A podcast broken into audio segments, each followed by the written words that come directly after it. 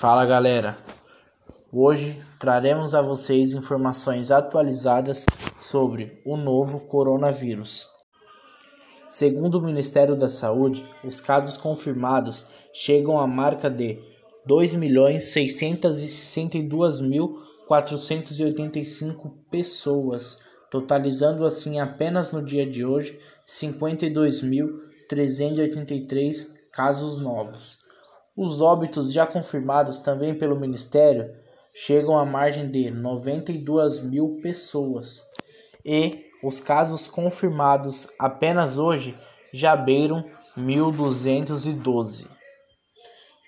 Também é importante ressaltar aqui os casos de pessoas recuperadas. Já temos mais de um milhão de pessoas recuperadas no Brasil e 725.959 pessoas ainda em acompanhamento.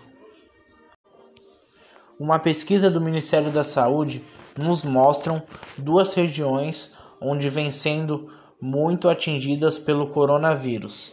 A região Nordeste totaliza um número de casos equivalente a 858 mil pessoas, chegando a 28.619 óbitos.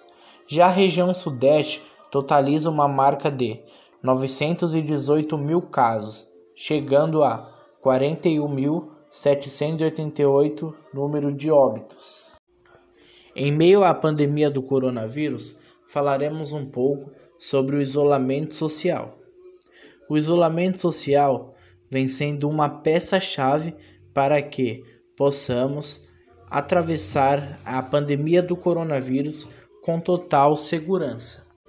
No isolamento social, a solidão e a saúde mental andam de mãos dadas.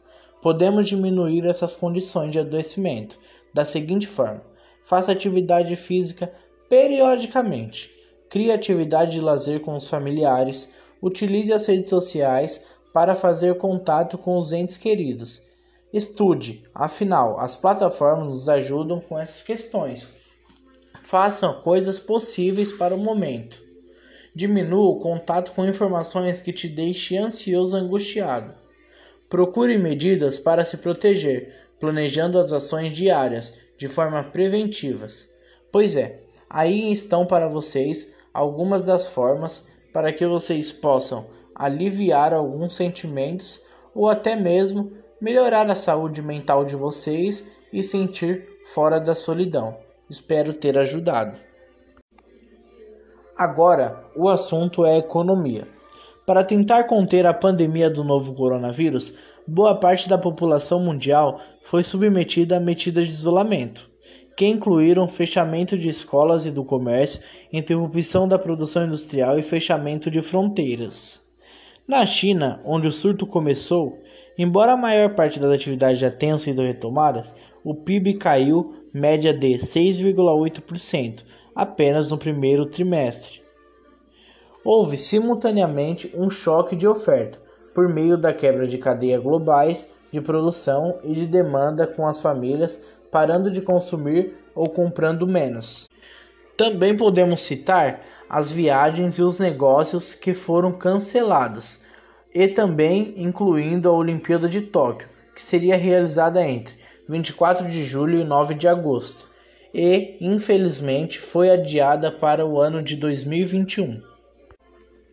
A pandemia do coronavírus vai levar a economia mundial a registrar em 2020 o pior desempenho desde a Grande Depressão de 1929 Segundo o relatório do Fundo Monetário Internacional, o FMI, o órgão passou a estimar que o produto interno bruto, PIB, global deve recuar 3% neste ano.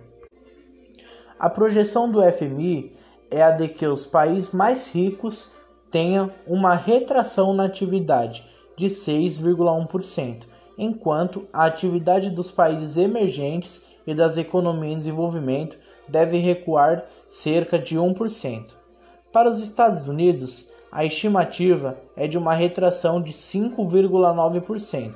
Já para a China, a previsão é de uma alta de 1,2%, após um crescimento de 6,1% no ano de 2029.